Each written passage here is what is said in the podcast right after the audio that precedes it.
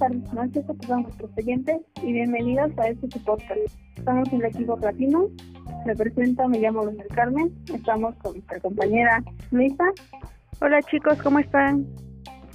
Tenemos a a mí. Hola, mucho gusto. A la Jenny. Hola a todos. A nuestra gran colega Marley.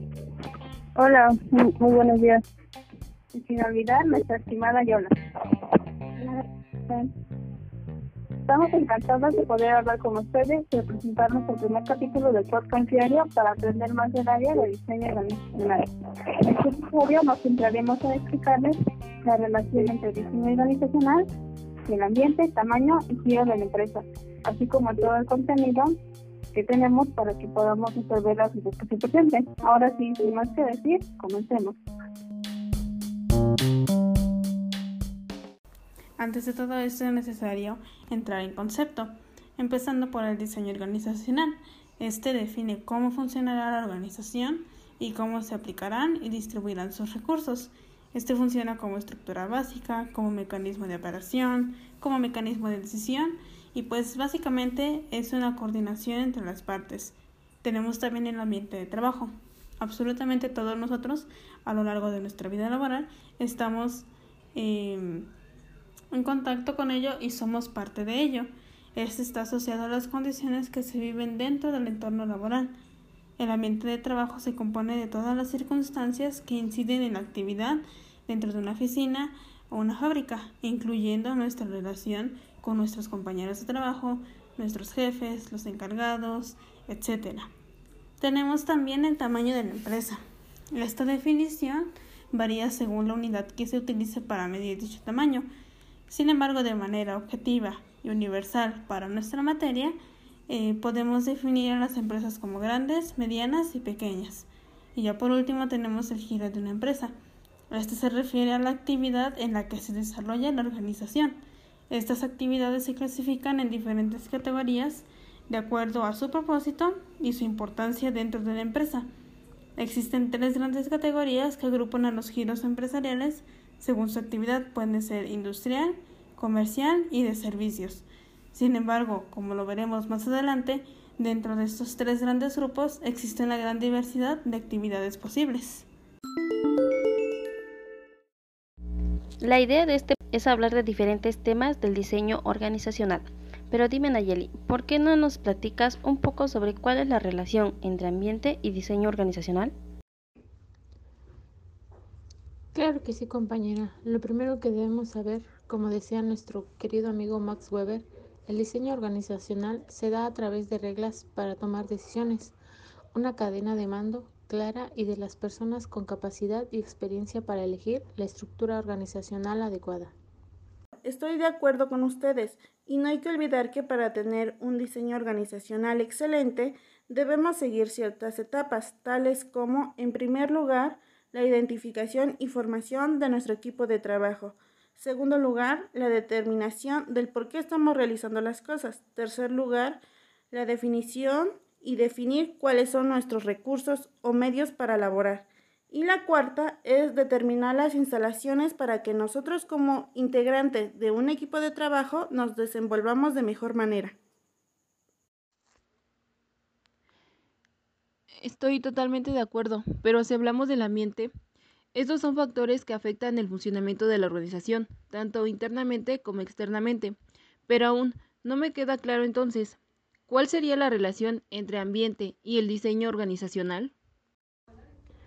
Muy fácil, podemos decir que el desarrollo de la tecnología, la globalización, las demandas y el crecimiento del consumidor y la rápida difusión de los avances científicos y tecnológicos y de los conocimientos sobre gestión son algunos de los elementos característicos de los ambientes.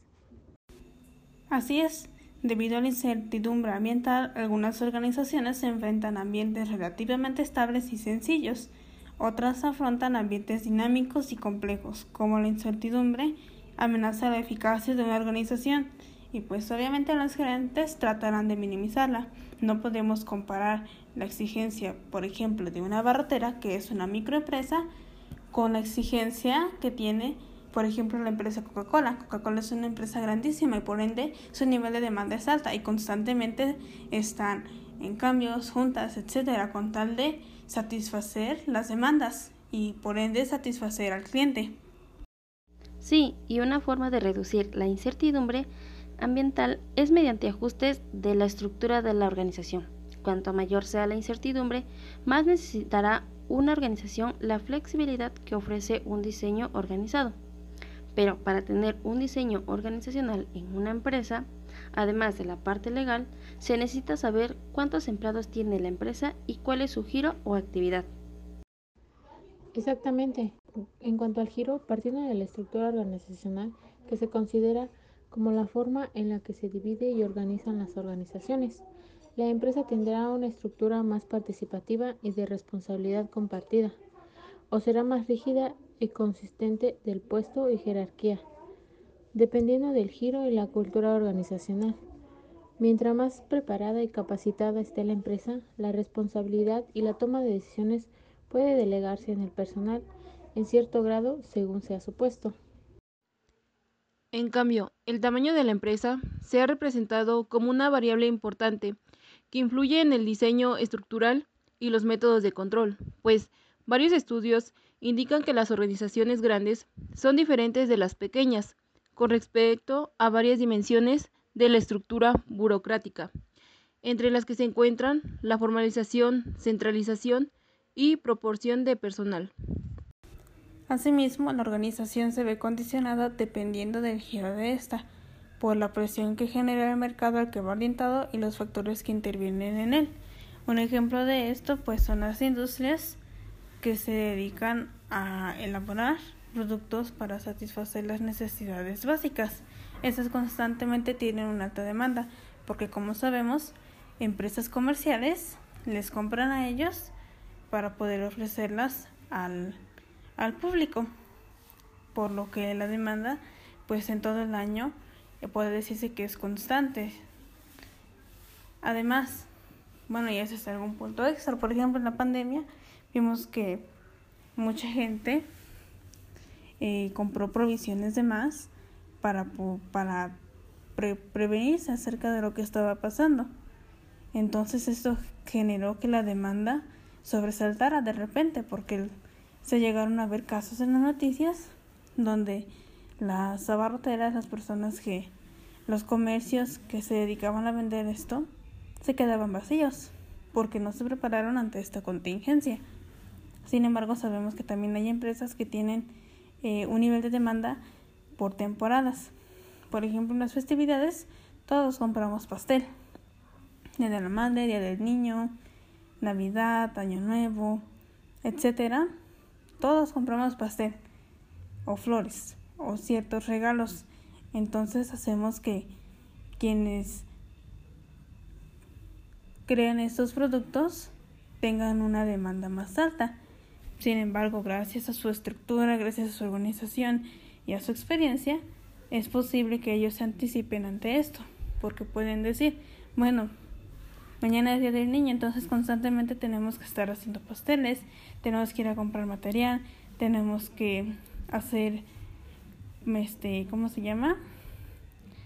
El pan que se utiliza para el pastel para poder satisfacer a todos nuestros clientes sin que se acaben nuestros productos. Y así es esto. O sea, que podemos decir que el tamaño de una organización tiene un efecto significativo en su estructura. Efectivamente, y te voy a poner un ejemplo. Las organizaciones grandes muestran más especialización, más departamentalización, más niveles verticales y más reglas y reglamentos que las organizaciones pequeñas. El diseño organizacional se encuentra estrechamente relacionada con el giro de la empresa, porque de este dependerá la cantidad y tipo de departamentos y por consiguiente el grado de especialización de cada uno de ellos para lograr el incremento de la productividad y el logro de las metas. Entonces, podemos decir que la actividad y giro de una organización nos ayudará a saber qué funciones se van a designar a los empleados y el número de funciones que van a desempeñar los cargos que existirán en las empresas. Por ejemplo, no es lo mismo las funciones que desempeñará un trabajador en una empresa industrial que en una empresa de servicios. En una empresa pequeña no se designará el mismo número de funciones y responsabilidades que una empresa grande. Y para ir terminando este primer capítulo, Vamos a cederle la palabra a nuestra colega Yola. Ok chicos, entonces tenemos como conclusión que la organización efectiva es aquella que logra coherencia entre sus componentes y que no cambia un elemento sin evaluar las consecuencias en los otros elementos. Y cuando no hay coherencia, la organización funciona mal. No logra armonía, la efectividad de las organizaciones se encuentra determinada por la claridad de sus metas y las estrategias con las que cuenta para obtenerlas. Así que tenemos que el diseño organizacional es el arte de organizar el trabajo, crear mecanismos de coordinación que faciliten la implementación de estrategias, el flujo de procesos y la relación entre las personas y la organización, con un fin en común en lograr productividad y competitividad.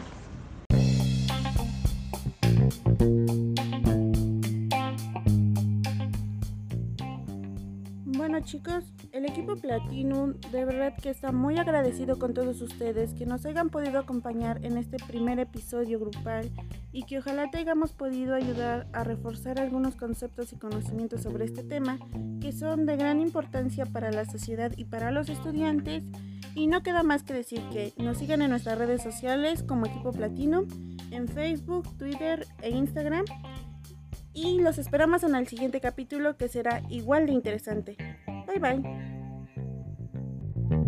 Thank you.